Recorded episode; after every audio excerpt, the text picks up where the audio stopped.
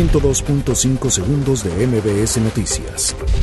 Fue detenido el abuelo del niño que protagonizó el tiroteo en una escuela de Torreón en días recientes, informó a los medios de comunicación el fiscal general de Coahuila, Gerardo Márquez Guevara.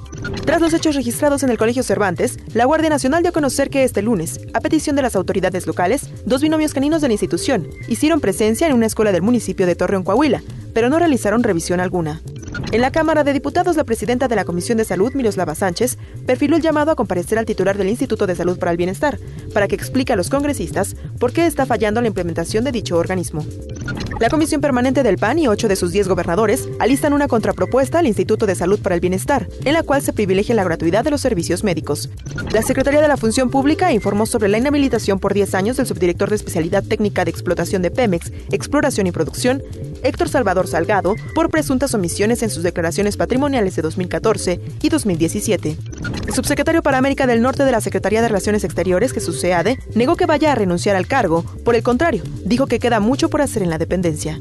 La Secretaría de Gobernación se reunió en privado con los gobernadores de Veracruz y de Campeche para tratar temas de gobernabilidad y bienestar de los mexicanos. Tras la denuncia que se ha presentado en redes sociales por el caso de un robo cometido en la vía pública después de un retiro en la sucursal de Santander en Veracruz, el banco informó que hasta ahora la investigación arroja que su personal no tiene relación ni complicidad con los delincuentes.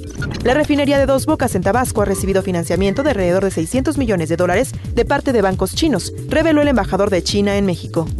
El presidente de Estados Unidos, Donald Trump, planea desviar otros 7.200 millones de dólares del presupuesto del Pentágono para la construcción del muro con México. 102.5 segundos de MBS Noticias.